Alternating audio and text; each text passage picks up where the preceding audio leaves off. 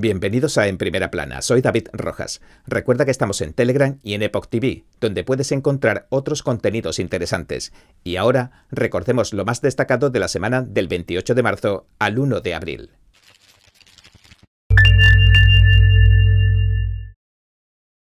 La Casa Blanca comenzó la semana presentando sus planes de gasto para el próximo año. El plan del presidente abarca las prioridades que marcan ambos lados de la barrera política.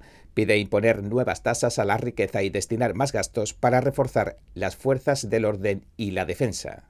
Nuestra compañera Melina Westcap informó desde Washington que el presidente Biden explicó en qué gastaría el presupuesto de 2023 de 5.800 millones de dólares si el Congreso acabara aprobándolo. Mi padre me decía, no me tienes que decir lo mucho que vale, déjame ver el presupuesto y yo te diré si lo vale, dijo Biden. Una de las inversiones más importantes que se proponen serían los 30.000 millones de gastos adicionales en defensa. El presidente quiere dotar al Departamento de Defensa en 2023 con una suma de 773.000 millones de dólares. Además de apartar algún dinero para ayudar a Ucrania, se priorizaría también la protección contra las malas artes del gigante asiático. 400 millones de dólares se destinarían a financiar el fondo para contrarrestar la influencia diabólica de la República Popular China y más de 30.000 millones de dólares a reforzar a las fuerzas del orden y a la lucha contra la delincuencia, en un intento por distanciarse tanto él como el Partido Demócrata de la retórica de retirarle fondos a la policía, Biden anunció que quiere que haya más policía comunitaria y más agentes federales. El presupuesto pone a más policías en las calles, vigilando las comunidades para que lleguen a conocer a la comunidad que vigilan. El nuevo presupuesto también contempla una inversión de 80.000 millones de dólares en sanidad, de los cuales unos 10.000 millones se destinarían a paliar las pandemias venideras. En este marco, Biden también propone que se aprueben y se gasten otros 20.000 millones en proyectos de la llamada energía limpia, así como en los programas para resistir la climatología. Aunque el aumento de los precios y la inflación es algo que preocupa cada vez más a los estadounidenses, Biden promociona este amplio presupuesto como fiscalmente responsable. Afirma que su objetivo es reducir la deuda nacional de 30 billones a un solo billón. Para lograrlo, se apoyaría en gran medida en un impuesto sobre la riqueza que poseen los multimillonarios. El impuesto mínimo a los multimillonarios es algo justo y recaudará 300.000 millones de dólares que pueden emplearse en reducir los gastos de las familias y reducir el déficit. El presidente Biden propone lo que él llama un nuevo impuesto sobre la renta mínima para los multimillonarios. Básicamente consiste en que cualquiera que gane más de 100 millones de dólares deberá entregar al menos el 20% de sus ingresos. Se contarán como ingreso incluso las ganancias que no se hayan obtenido todavía, es decir, lo que se estima que posiblemente acabe ganando esa persona con una inversión. El gobierno cree que el impuesto generará 360.000 millones en una década. Paul Graney, de la NTD, le preguntó a un analista de política fiscal qué costes acarrearía para la economía del país este impuesto sobre el patrimonio. Uh, Porque la gente va a pasar mucho tiempo tratando de tasar sus activos y trabajando con el IRS, el fisco, para pagar este impuesto. Y esto se traduce tanto en una distracción como en una pérdida para la economía estadounidense, en un momento en el que realmente tenemos que hacer hincapié en el crecimiento económico. Esta semana han dado comienzo inmediatamente las audiencias en las que los congresistas, trabajando en base al marco de estas prioridades fijadas por la Casa Blanca, llamarán a ciertas personas de la Administración para que se presenten y expliquen por qué el Congreso debería aprobar este dinero. Nuestra compañera y reportera en el Capitolio, Melina Westcap, presagia que los progresistas podrían sentirse decepcionados en cuanto a aumentar el gasto en defensa y la financiación de la policía, mientras que los republicanos revisarán todos y cada uno de los aspectos de la propuesta. Posiblemente se muestren contentos con el gasto en defensa, dijo, y también es posible que se opongan al impuesto sobre la riqueza. Las negociaciones en el Congreso podrían durar meses antes de que veamos que partes del plan del presidente se convierten oficialmente en ley. Biden advierte de que algunas partes del mundo pueden sufrir una escasez de alimentos. Las sanciones a Rusia y la guerra en Ucrania afectarán a los países que dependen en gran medida del trigo que suministra la región. Estados Unidos y Canadá son a su vez dos de los grandes proveedores de trigo. La Administración dice que la escasez no afectará a Estados Unidos, sino que se sentirá especialmente en Oriente Medio y África. Estas dos regiones dependen en gran medida del trigo de Rusia y Ucrania. Egipto es el principal importador de trigo del mundo y alrededor del 70% de su trigo procede de Rusia y Ucrania. Un 80% del grano de Túnez también procede de estos dos países. El Líbano importa el 60% de su trigo de Ucrania. Biden anunciaba la semana pasada que Estados Unidos colaborará con la Unión Europea para aumentar la seguridad alimentaria mundial e incluso suministrar los alimentos. Dice que se está instando a los países europeos para que pongan fin a las restricciones comerciales sobre los envíos de alimentos al extranjero. Hemos hablado de la escasez de alimentos y va a ser real. El precio de estas sanciones no solo se impone a Rusia, sino también a muchísimos países, incluidos los europeos y también nuestro país. Dijo Biden en una rueda de prensa desde Bruselas donde se reunió con los líderes de la OTAN. Aunque no esperamos una escasez de alimentos aquí en casa, sí preveemos que el aumento de los precios de la energía, de los fertilizantes, del trigo y del maíz podría repercutir en el precio de los cultivos, en la compra de suministros de combustible y en los alimentos críticos de los países de todo el mundo, dijo la secretaria de prensa de la Casa Blanca, Jen Psaki, quien reveló que las primeras estimaciones del Banco Mundial sugieren impactos desproporcionados en los países de bajos y medianos ingresos como los de África, Oriente Medio y el sudeste asiático. ¿Cómo amenaza China los derechos humanos, la democracia y la seguridad nacional en Estados Unidos? ¿Y qué estamos haciendo para detenerla? El senador Rick Scott abría el debate el martes diciendo, la China comunista ha elegido ser nuestra enemiga, así que hemos entrado en una nueva guerra fría con Beijing. Pero ¿cómo está amenazando China a Estados Unidos en diversos flancos? El senador Rick Scott, junto a una amplia gama de expertos, dejaban al descubierto las malas artes que exporta el régimen de China y sus repercusiones en la economía, la seguridad nacional y los derechos humanos en Estados Unidos en una mesa redonda que se celebraba ayer. Este juego de suma cero muestra la evidente intención de encarcelar a la disidencia política, destruir la democracia en Hong Kong y participar tanto en el genocidio sistemático del pueblo uigur como en las persecuciones que llevan a cabo desde hace décadas contra los cristianos, los tibetanos y los miembros de Falun Gong. Y la influencia del régimen no solo se siente dentro de sus fronteras. El pívot de la NBA, Kenter Freedom, revelaba esto. Si sigues hablando de estas cosas, no vas a conseguir ni un solo contrato, me dijo mi agente. Ens Canter Freedom jugador de baloncesto y crítico declarado de China, dice que el Partido Comunista Chino logra exportar su censura sirviéndose de la presión económica.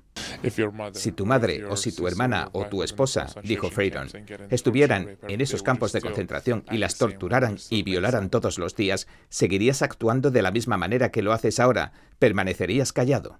También se presentó al debate abierto un invitado muy especial, no se trata de ningún experto ni de ningún activista, sino de alguien al que le ha tocado soportar lo que el régimen está dispuesto a hacerle a las familias.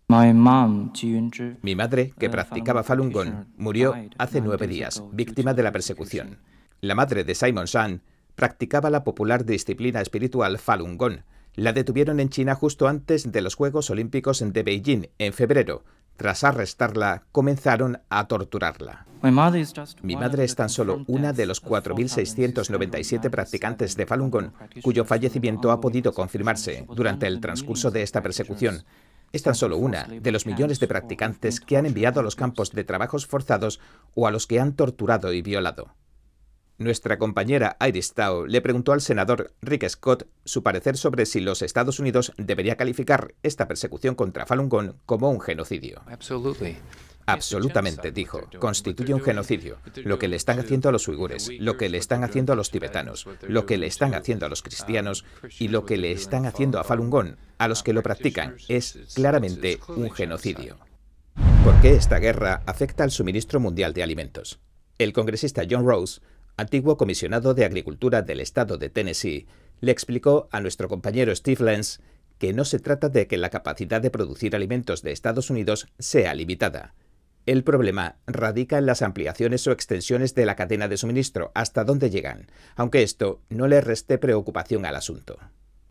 Rose afirmó en primer lugar que Estados Unidos es capaz de producir más que suficiente comida para alimentar tanto a su propia gente como para abastecer a gran parte del mundo. Creo que una de las preocupaciones es que desgraciadamente nos hemos vuelto cada vez más dependientes de las cadenas de suministro ampliadas para varios insumos que hacen que la agricultura funcione, cosas como los fertilizantes, los productos agroquímicos y otros insumos que son importantes para el complejo de la producción agrícola moderna. Así que tenemos que preocuparnos por eso. El republicano de Tennessee también subrayó la importancia de saber en quién se está depositando la confianza para el suministro de estos productos básicos. Y creo que esto subraya una vez más por qué debemos tener cuidado con el lugar del que parten nuestras cadenas de suministro y en quién estamos confiando para que nos proporcione los ingredientes clave que resultan esenciales para que produzcamos un suministro fiable de alimentos para el pueblo estadounidense y para el resto del mundo. Key inputs that are essential to producing a reliable supply of even food for the American people and for the rest of the world. El representante Michael Waltz, republicano de Florida, declaró que tratar de hacer la transición a las energías renovables para dejar de depender del petróleo y del gas rusos no es más que cambiar la dictadura de Rusia por el régimen autoritario de China. El congresista de Florida dijo en la Fox a finales de la semana pasada que la administración está aprovechando la situación actual, es decir, los altos precios del petróleo, del gas y del combustible, para acelerar el cambio a las energías verdes. Pero estás cambiando una dictadura por otra, porque en el centro de la industria de la energía renovable está China, que produce las baterías, las turbinas eólicas, los paneles solares y todas las materias primas que se necesitan para tener una economía verde, China es la OPEP de lo verde.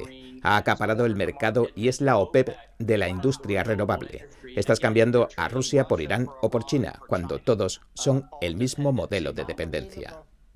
La demanda del expresidente Trump contra Hillary Clinton busca una indemnización de al menos 24 millones de dólares y un juicio conjurado. La demanda alega delitos como conspiración, robo de secretos comerciales y obstrucción a la justicia. Apunta al antiguo espía británico Christopher Steele, junto a otras 30 personas. El representante Clay Higgins de Luisiana nos dio su opinión del caso debería demandar a todos los involucrados. Se organizó un despliegue bastante siniestro para fabricar pruebas falsas contra el entonces candidato Trump y continuó incluso después de las elecciones y se diseñaron conspiraciones en grandes cantidades. Hubo algunas personas muy poderosas del gobierno y de la política que se implicaron en eso, así que sí, el presidente Trump debe demandar a todos los que se involucraron. Higgins también habló de algún plan republicano que podría ponerse en marcha después de las elecciones de mitad de mandato. Y además, cuando los republicanos tomen la mayoría, a través de nuestra autoridad de supervisión del comité, deberíamos investigar con decisión. Y de esas investigaciones deberían surgir acusaciones criminales. Tengo la intención de formar parte de eso. Las acusaciones de que Trump se confabuló con Rusia, conocidas como la colusión rusa, se prolongaron durante años incluso remontándose a antes de que Trump saliera elegido en 2016. Básicamente Trump está demandando por los informes que, según denuncia, pretendían entretejer una retórica falsa que arruinara su candidatura a la presidencia. Esos informes que se recopilaron en un dossier se conocen generalmente como el expediente Steele. Se basaban en fuentes que, según el antiguo espía británico Steele, procedían de Rusia. Muchas de las afirmaciones que contiene el dossier se confirmaron como falsas, mientras que otras tantas todavía no se han probado. Este caso se presentó ante un tribunal federal de Florida y se le asignó a un juez que designó Clinton, por lo que Trump ha pedido su recusación. Ahora un juez diferente podría encargarse bien de una parte o de todo el proceso. Encuentran culpable de tres delitos a un congresista republicano de Nebraska acusaron al representante Jeff Fortenberry en octubre de ocultar información y hacer declaraciones falsas a las autoridades federales. Tanto el líder de la minoría de la Cámara de Representantes, Kevin McCarthy, como la presidenta de la Cámara, Nancy Pelosi, han dicho hoy que el representante Fortenberry debería dimitir del Congreso. Los cargos se relacionan con una investigación sobre contribuciones ilegales a su campaña de 2016. Fortenberry lleva en el Congreso desde 2005, se le acusó de un cargo de maquinación para falsificar y ocultar hechos materiales, y dos cargos por hacer declaraciones falsas a los investigadores federales. Cada cargo conlleva una pena máxima de cinco años de prisión federal, así como multas. Fortenberry tiene previsto revocar inmediatamente la decisión. Dice que cree que el juicio fue injusto no está claro si el candidato del Partido Republicano suspenderá su campaña de reelección.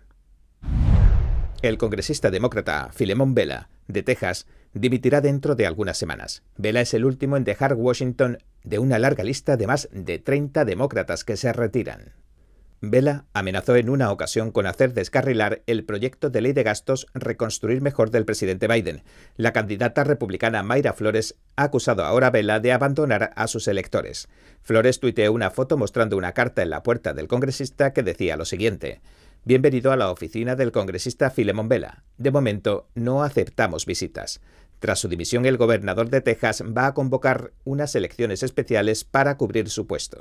Una nueva encuesta de la Associated Press revela que la mayoría de los estadounidenses están preocupados por la posibilidad de que Estados Unidos se vea envuelto en una guerra con Rusia. Entre los preocupados por la guerra con Rusia, el 83% piensa que la invasión rusa de Ucrania ha aumentado las posibilidades de que se desplieguen armas nucleares. El 47% de los encuestados dicen estar sumamente preocupados o muy preocupados por la posibilidad de que Estados Unidos se vea arrastrado a una guerra. El 36% dice que están un poco preocupados. El 15% dice que una guerra con Rusia le preocupa poco o nada. De los que se sienten preocupados por una guerra contra Rusia, al 83% también le preocupa que se empleen armas nucleares y el 45% dice que le preocupa que Estados Unidos sea el objetivo de las armas nucleares. El secretario de Estado norteamericano Anthony Blinken asegura a sus socios israelíes y árabes que Washington seguirá contrarrestando cualquier amenaza iraní mientras trata de conciliar su diplomacia nuclear con Teherán. Ambos estamos comprometidos, ambos hemos decidido que Irán nunca va a adquirir un arma nuclear.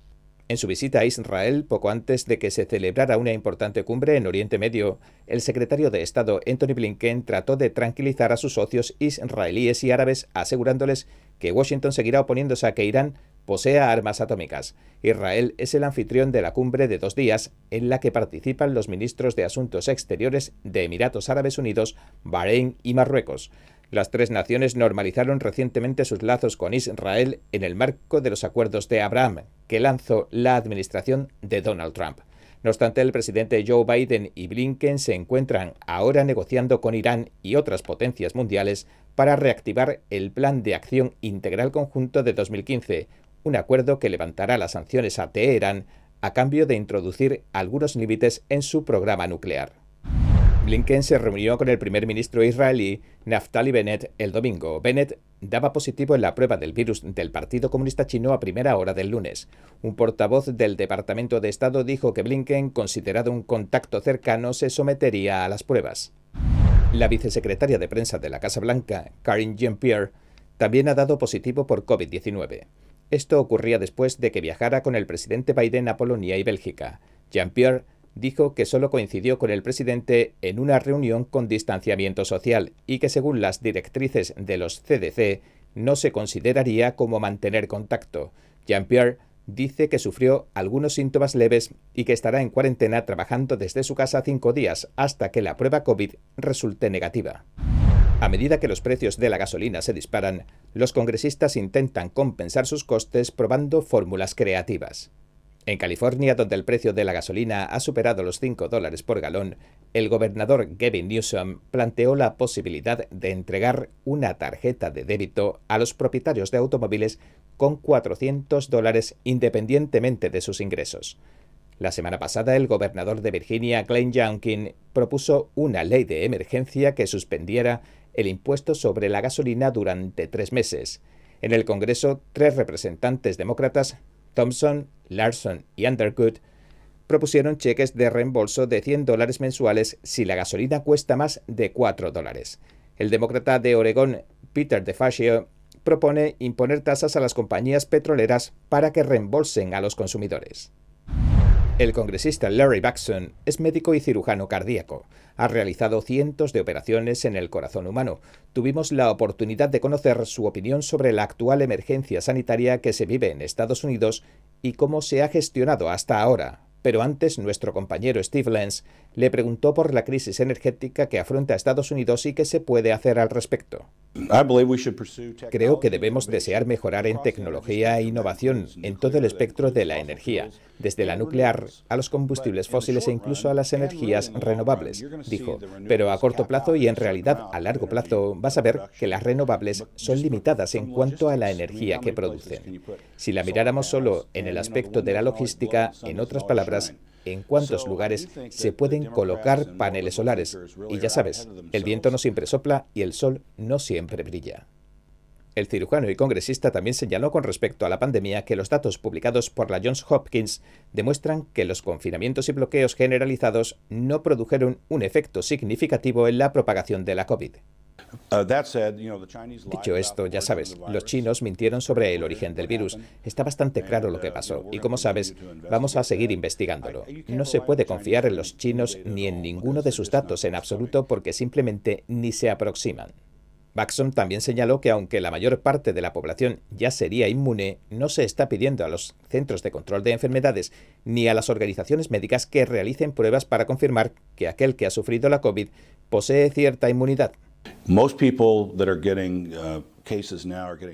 La mayoría de la gente se ha vacunado o ha tenido la COVID, así que deberíamos empezar a hablar de niveles de inmunidad, no solo de niveles de vacunación, y como sabes, no lo estamos haciendo. Baxon también mostró su consternación ante la lamentable situación, a su juicio, que atraviesan los CDC. Históricamente se pensaba que esa organización era la autoridad mundial en este tipo de cosas, pero se ha politizado drásticamente. Permítame darles un ejemplo rápido. Ya saben, justo antes del discurso del Estado de la Unión, salen y cambian la situación de las mascarillas para que el presidente pueda salir en la televisión y todo el mundo pueda estar, ya saben, en la Cámara de Representantes sin mascarillas, incluido el presidente. Quiero decir, el momento en que se hizo esto es bastante sospechoso. Y creo que la gente se ha dado cuenta de que se ha politizado y por eso ya no confían en ellos. Y eso es lamentable. El martes, el senador Marco Rubio dio un discurso en la Fundación Heritage dijo que la China comunista constituye la mayor amenaza para los Estados Unidos. Señaló que durante las últimas dos décadas se ha creído que el libre comercio cambiaría a China, pero que no ha sido así. Rubio advirtió que no se han venido protegiendo los intereses de Estados Unidos a medida que la economía de la nación iba interconectándose con la China comunista. Durante más de dos décadas, China ha socavado metódicamente nuestro poderío económico robándonos nuestra tecnología más crucial, nuestra capacidad de fabricar y nuestros puestos de trabajo. No hicimos nada mientras destruían nuestra cohesión social y captaban esos puestos de trabajo. El senador Rubio dijo que el régimen comunista incluso ejerció su influencia en las empresas estadounidenses que soñaban con acceder al mercado chino.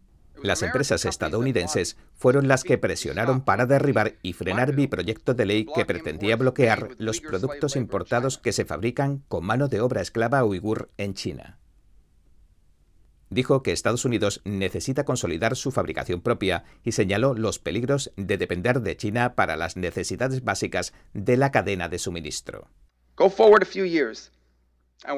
Avancemos algunos años. Si entramos en cualquier tipo de conflicto con China, piensa en lo que pasaría. ¿Qué sucedería si decidieran, de acuerdo, vamos a cortarte los suministros de todo? Los equipamientos deportivos, sin duda. Vamos a cortarte los iPhones. Y vamos a cortarte los minerales de tierras raras, porque los necesitarás para la tecnología que hace funcionar tus sistemas de armas. El senador Rubio dijo que hay una solución, pero que requiere la unidad no solo de los partidos políticos, sino también de las empresas pide que toda la sociedad haga un esfuerzo para lograr la victoria.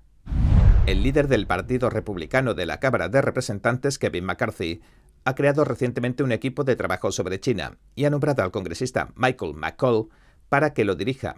El objetivo del grupo de trabajo es responsabilizar a China y asegurarse de que la nación comunista no supere a los Estados Unidos en áreas críticas de seguridad nacional. El congresista McCall es el miembro principal de la Comisión de Relaciones Exteriores de la Cámara y dirige el grupo de trabajo sobre China. Como decimos, hemos tenido la oportunidad de sentarnos con él. McCall nos comentó que los ataques cibernéticos de China son mucho más sofisticados que los de Rusia son muy avanzados, muy diferentes a los de Rusia. Sus ataques se centran más en robos de propiedad intelectual y espionaje. Por ejemplo, entraron en la Oficina de Administración de Personal de los Estados Unidos y robaron 23 millones de autorizaciones de seguridad, incluyendo la mía. Y el problema es que nadie paga las consecuencias cuando hacen esto. Nuestro compañero Steve Lance le preguntó por China, donde estamos empezando a ver un repunte de los casos de infección y que desde el primer día de la pandemia el Partido Comunista Chino no ha sido transparente. No queremos que esto se repita y creo que hay un problema de rendición de cuentas aquí. Los demócratas se han resistido, no quiere que se hagan audiencias ni investigaciones al respecto. Yo publiqué mi informe sobre los orígenes de la COVID-19 que tradujimos al mandarín. Lo hice pasar por el gran cortafuegos y por la China continental. Se hizo viral. El pueblo chino opinó y, como saben, el gobierno reaccionó con mucha fuerza. Me denunció tanto a mí como al grupo de trabajo de China, porque lo que más temen es que su propio pueblo sepa la verdad. El republicano afirmó que querían llegar al fondo de este asunto, no tanto por una cuestión de venganza como por el hecho de que la pandemia ha matado a millones de personas en todo el mundo. La máxima prioridad consiste, según dijo, en asegurarse de que algo así nunca vuelva a ocurrir. En cuanto al proyecto de ley de competencia que avanza en el Senado, que él mismo presentó como los chips para Estados Unidos, comentó que sacó su idea tras mantener conversaciones con el secretario Pompeo, el asesor de Seguridad Nacional, O'Brien, y el secretario de Comercio, Wilbur Ross, todos pertenecientes a la administración Trump. Pensó que fabricar los chips semiconductores avanzados en Estados Unidos no solo crearía puestos de trabajo en casa, sino que le pondría difíciles las cosas al espionaje chino.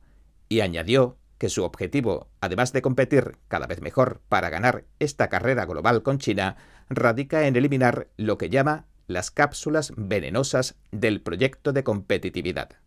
Lo que fue realmente malo es que Pelosi le adjuntara al proyecto de ley en el último minuto y en la oscuridad de la noche, después de salir de su oficina, una cápsula venenosa porque en realidad destinaba mil millones de dólares que bien pudieran acabar en China, en la provincia de Xinjiang, donde se usa mano de obra esclava para producir paneles solares y baterías.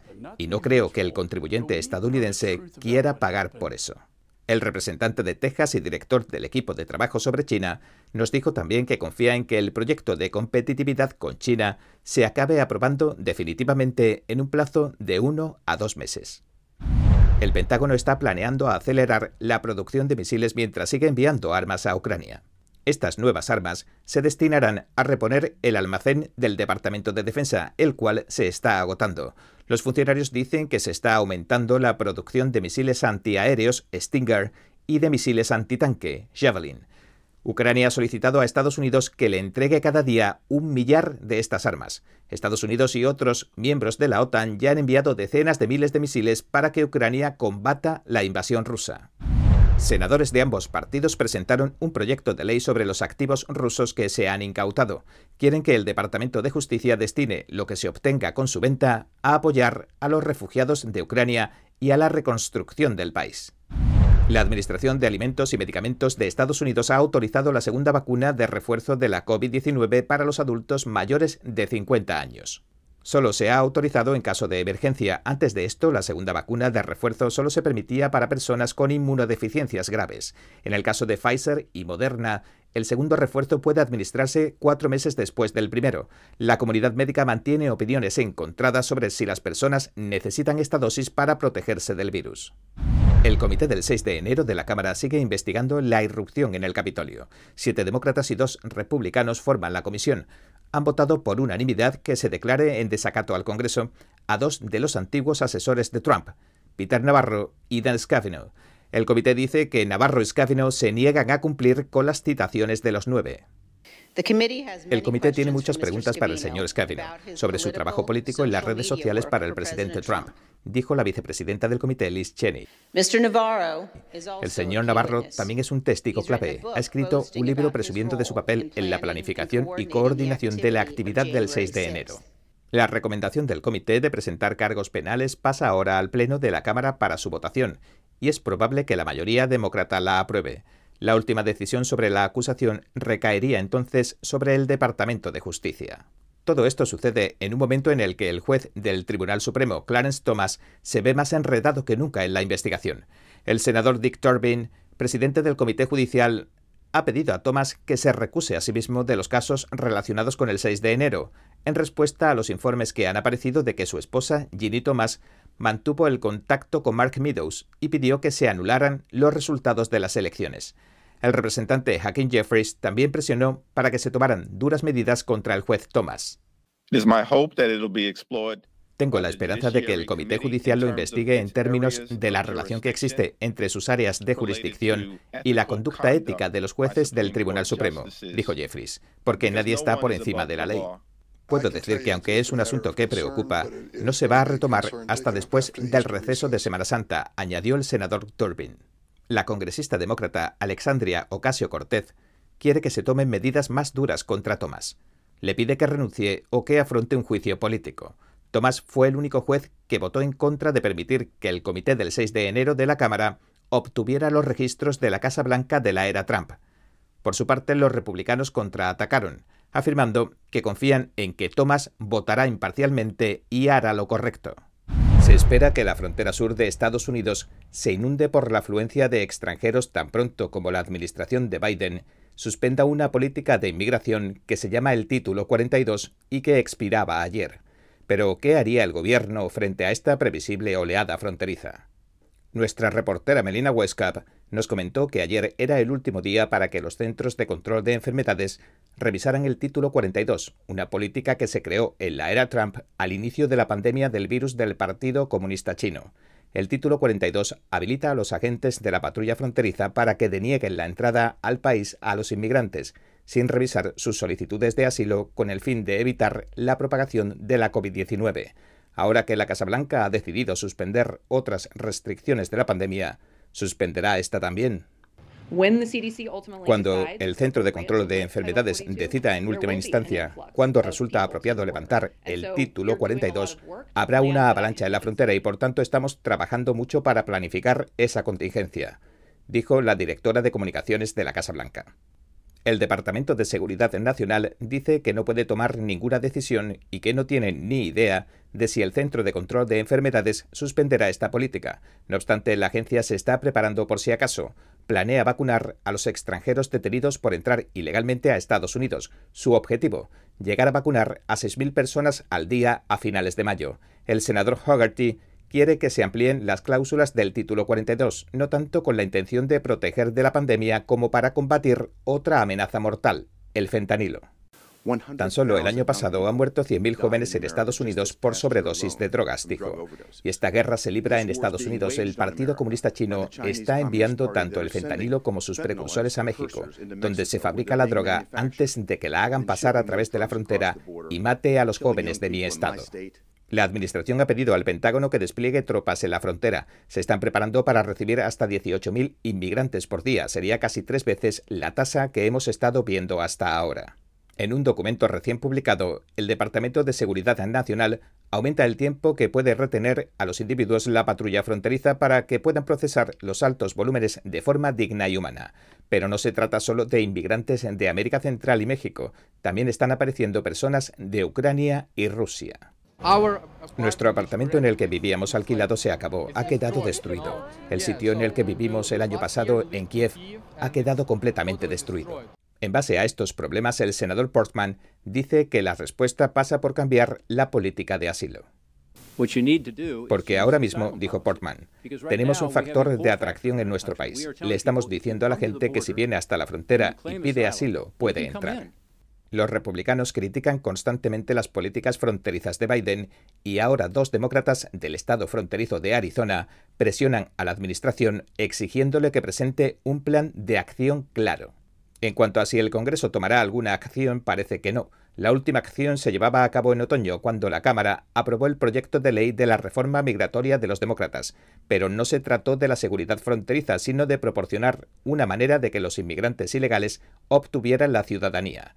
Ahora el senador John Cornyn, un republicano, ha presentado junto a su colega demócrata de Arizona, la senadora Sainema, un proyecto de ley de inmigración bicameral y bipartidista que se enfoca en la seguridad fronteriza. Cornyn admitía ayer que ha recibido pocos apoyos con los que ejercer presión, así que básicamente se ha quedado estancado. Los republicanos confían en que los demócratas, bajo la presión, se verán obligados a abordar este tema de cara a las elecciones de mitad de mandato. El senador Ted Cruz incluso se atrevió a hacer una predicción política para su estado natal, para estas elecciones de mitad de mandato. ha sido a lo largo de la historia una región democrática del Estado.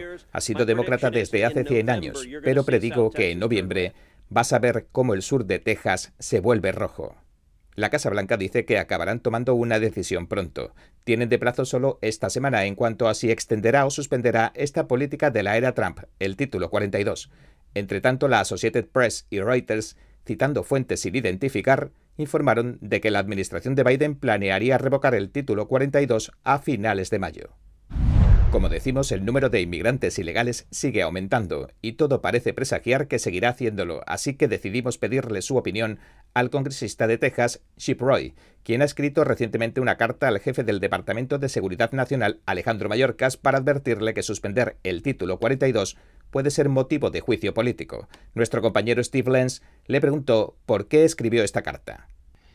En la primera quincena de marzo detuvieron a unos 100.000 individuos en nuestra frontera sur, de los cuales rechazaron a unos 50.000, o a algo menos, bajo lo que se llama el Título 42. El Título 42 forma parte de nuestro Código de Salud y se ha usado desde el último año de la administración de Trump. Dice que durante una pandemia, durante un momento en que Estados Unidos se ha visto confinado, cerrado y tratando con mascarillas en los aviones, y que mientras dura la emergencia de salud pública, durante ese marco de tiempo, no debemos permitir que la gente entre. Así que esta administración lo ha estado usando, aunque menos que la administración de Trump, porque lo ha estado usando al menos lo suficiente como para rechazar a cerca de la mitad de la gente. Roy tratando de poner las cosas en contexto, advirtió que si mañana la Administración decidiera suspender el título 42, los 200.000 que han detenido en todo este mes de marzo acabarían siendo puestos en libertad dentro del territorio nacional. Eso es una completa negligencia del deber. Es poner en peligro al pueblo estadounidense. Y creo que por lo tanto es un delito enjuiciable de primer orden, el no cumplir con su deber constitucional de asegurar la frontera y hacerlo a propósito, porque eso es lo que están haciendo. Nuestro compañero Steve Lenz le preguntó al congresista de Texas cómo afectan estas fronteras abiertas al pueblo de Estados Unidos y al país en su conjunto, porque al manejar cifras tan grandes de capturas mensuales, si las sumamos, encontramos que estamos hablando de millones.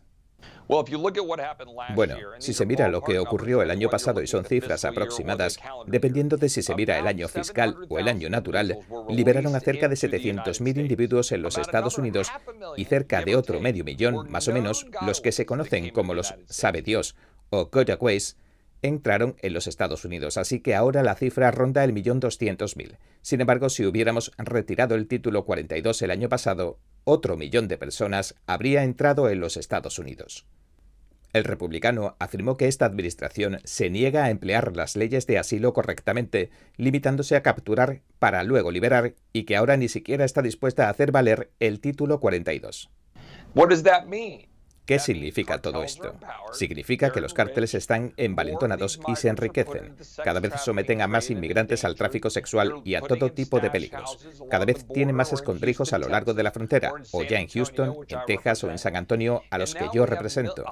Y ahora tenemos a cientos de miles, es verdad, entre decenas de miles y cientos de miles de estadounidenses que mueren intoxicados por las drogas y por sobredosis de drogas, debidos casi en su totalidad al fentanilo sintético que proviene de China y sube a través de México. Roy también especificó que los agricultores y ganaderos estaban sufriendo los efectos de las fronteras abiertas.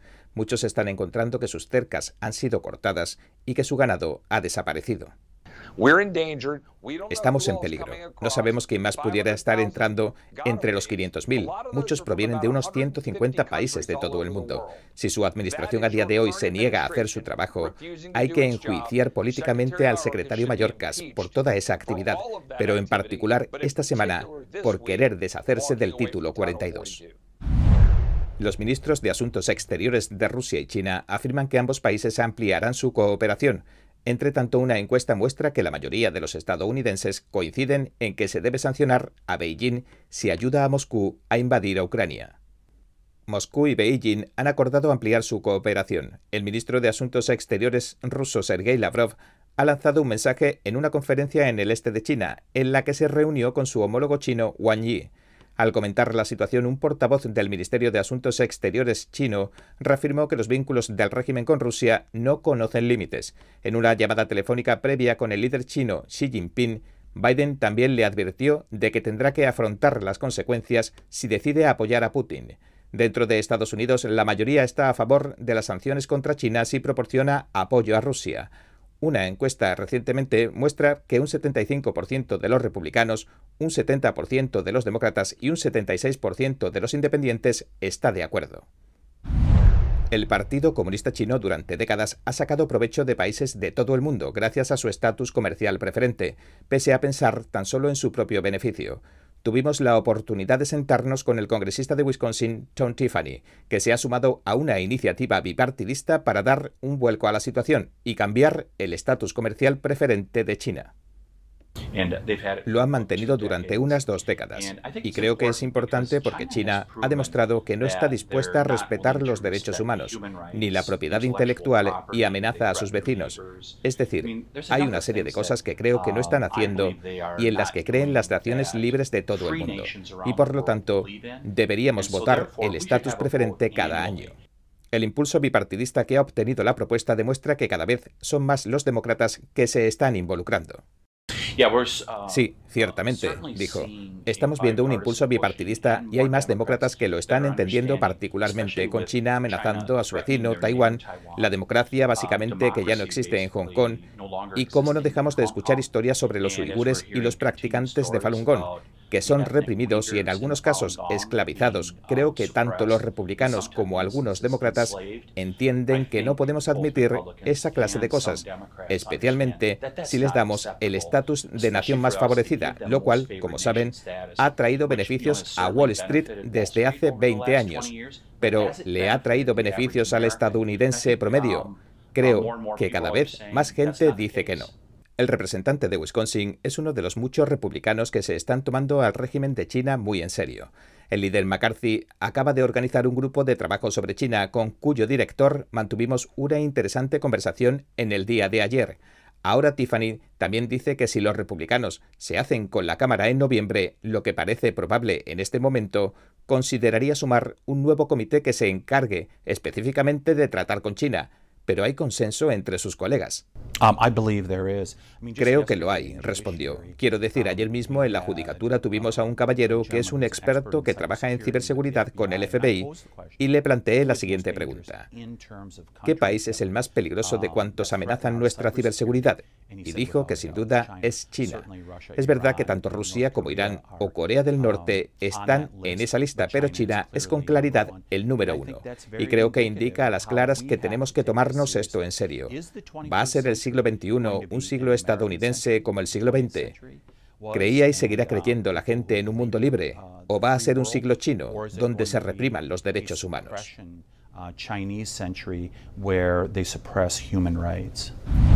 ¿Recuerdan todo lo que se dijo sobre el escándalo del portátil de Hunter Biden? Pues ahora el hijo del presidente vuelve a escena. Esta vez se trata de su conexión con el Partido Comunista Chino. Los registros bancarios muestran que Hunter Biden obtuvo millones de dólares de dos empresarios chinos. Más de 5 millones de dólares se transfirieron desde una empresa energética china llamada CEFC Energy a una de las empresas de Hunter Biden. Estas transacciones se realizaron entre 2017 y 2018. Los senadores republicanos Chuck Grassley y Ron Johnson mostraron los registros bancarios ante el Pleno del Senado esta semana. Los dos senadores elaboraron un informe que dejó al descubierto las conexiones entre Hunter Biden y algunos ciudadanos chinos vinculados al régimen y al ejército chino. El senador Grassley dijo que estos registros, cito, muestran sin posibilidad de negarlo vínculos fuertes entre la familia Biden y la China comunista. A día de hoy, aunque Hunter Biden sigue siendo investigado por el Departamento de Justicia, como informábamos ampliamente esta semana, no ha sido acusado de ningún delito. El presidente Biden, su padre, no formaría parte de esta investigación federal. La máxima representante comercial de Estados Unidos dice que es hora de que Estados Unidos juegue a la ofensiva y se oponga con más fuerza a las prácticas comerciales desleales de China. Así lo afirmaba ayer cuando testificó ante el Comité de Finanzas del Senado. Ya es hora de que pasemos la página del antiguo libro de jugadas con respecto a China. Ese libro viejo de jugadas hacía que solo nos centráramos en cambiar el comportamiento de China, pero debemos ampliar nuestro trabajo para incorporarle una estrategia que defienda energéticamente nuestros valores e intereses económicos. Tsai advierte que China se ha negado repetidamente a realizar cambios reales a pesar de haber asumido compromisos. También advirtió a los senadores que China no está comprando productos estadounidenses como prometió que haría en la fase 1 del acuerdo comercial. Y con el fin de contrarrestar este patrón inequívoco de actuación del gigante asiático, Tsai dice que no se puede esperar simplemente a que el régimen de China cambie por sí mismo. En lugar de eso, Estados Unidos debe comenzar a realizar inversiones estratégicas en sus industrias clave, reenfocándose en casa, y que eso incluiría aprobar la ley de innovación bipartidista, de la que hablamos también esta semana ampliamente, la cual facilitaría que se fabricaran más chips en Estados Unidos. El director de la CIA, William Barnes, ha dado positivo en las pruebas del virus del Partido Comunista Chino, según comunicaba la agencia. El comunicado dice que Barnes está sufriendo síntomas leves y trabajando desde su casa, pero que planea volver a la oficina después de cinco días cuando las pruebas arrojen negativos. El director está totalmente vacunado y se había administrado todas las inyecciones de refuerzo. Barnes se reunía por última vez con el presidente Joe Biden el miércoles por la mañana. Durante el encuentro guardaron las normas de distanciamiento. El jefe de la bancada demócrata de la Cámara de Representantes, Dan Kildee, se unió a las congresistas Angie Craig y Lucy Macbeth con el fin de recabar apoyos para su proyecto de ley que pretende reducir el coste de la insulina. La ley de la insulina asequible, que se sometería a votación el jueves, limitaría el coste de la insulina para los diabéticos a 35 dólares al mes.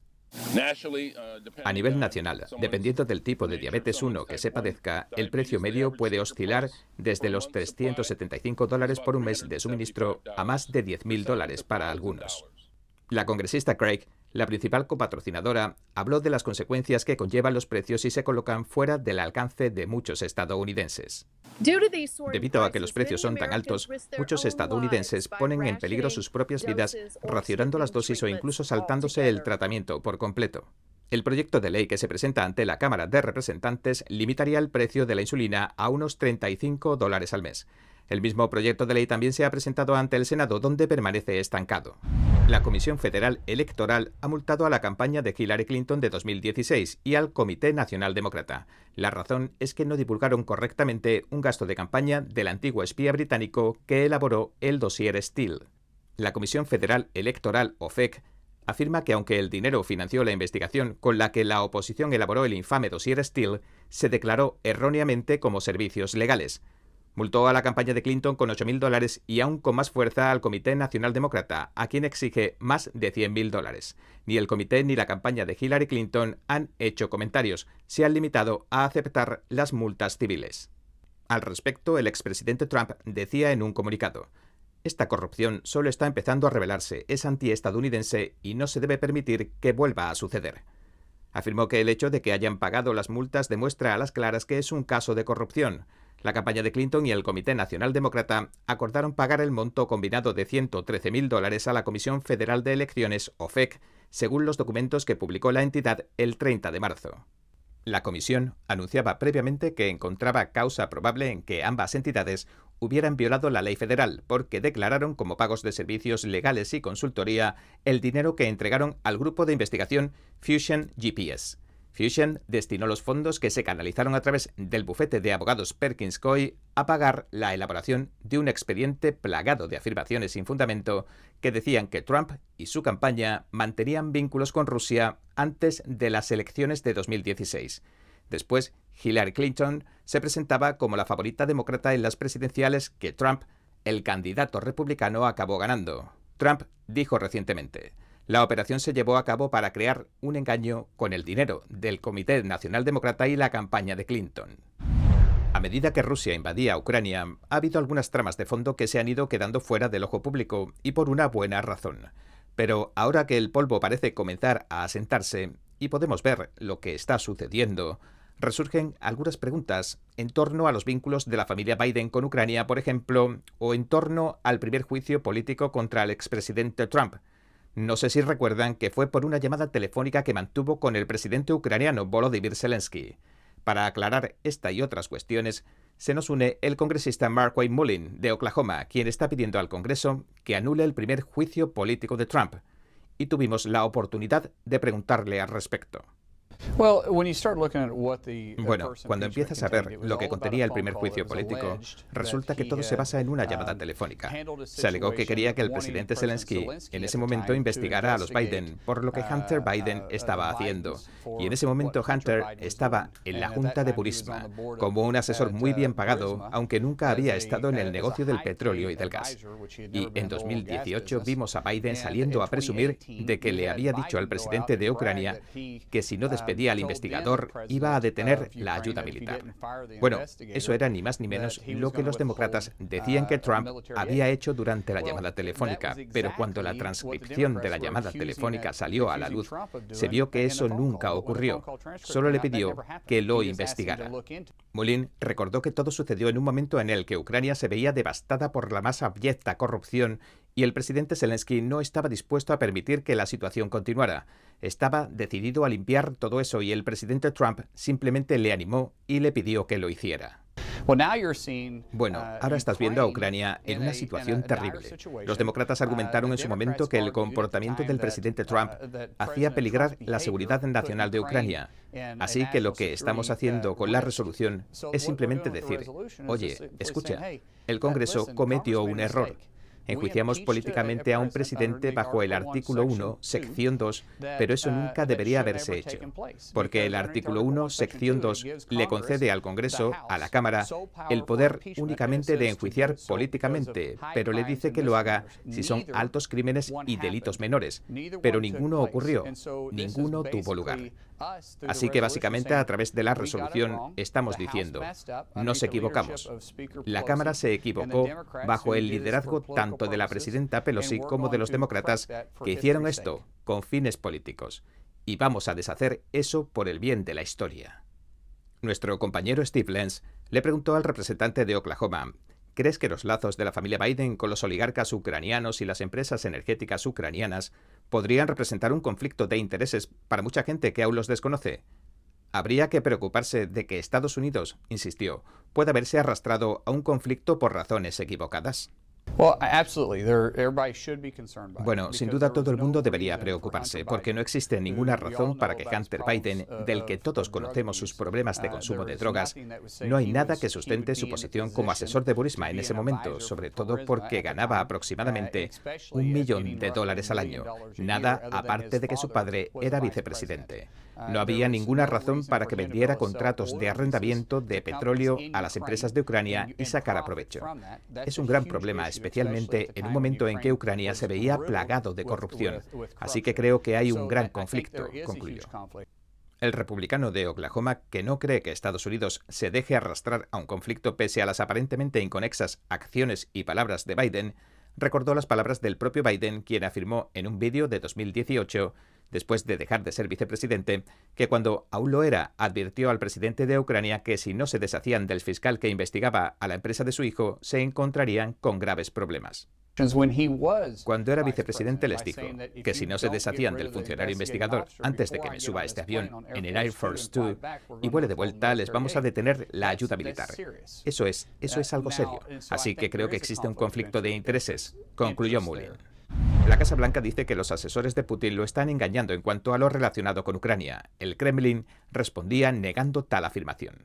La Casa Blanca afirma que los asesores de Putin no le están brindando una imagen realista sobre la actuación militar rusa ni sobre el impacto de las sanciones económicas. La directora de comunicaciones de la Casa Blanca, Kate Bedingfield, habló con los periodistas a mediados de semana.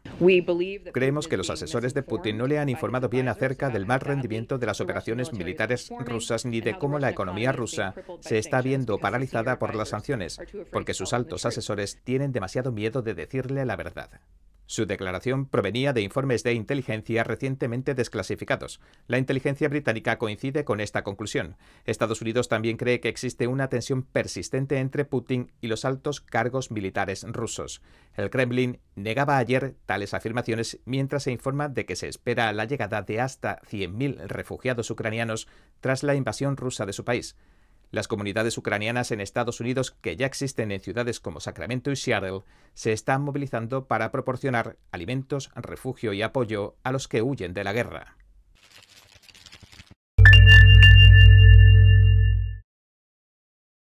Bien, este es nuestro programa de hoy. Gracias por sintonizarnos. Si te gusta cómo te servimos las noticias, por favor, no olvides darle a me gusta, suscribirte y compartir este vídeo con tus amigos y tu familia, porque todo el mundo merece conocer los hechos. Una vez más, gracias por ver en primera plana. Nos vemos la semana que viene.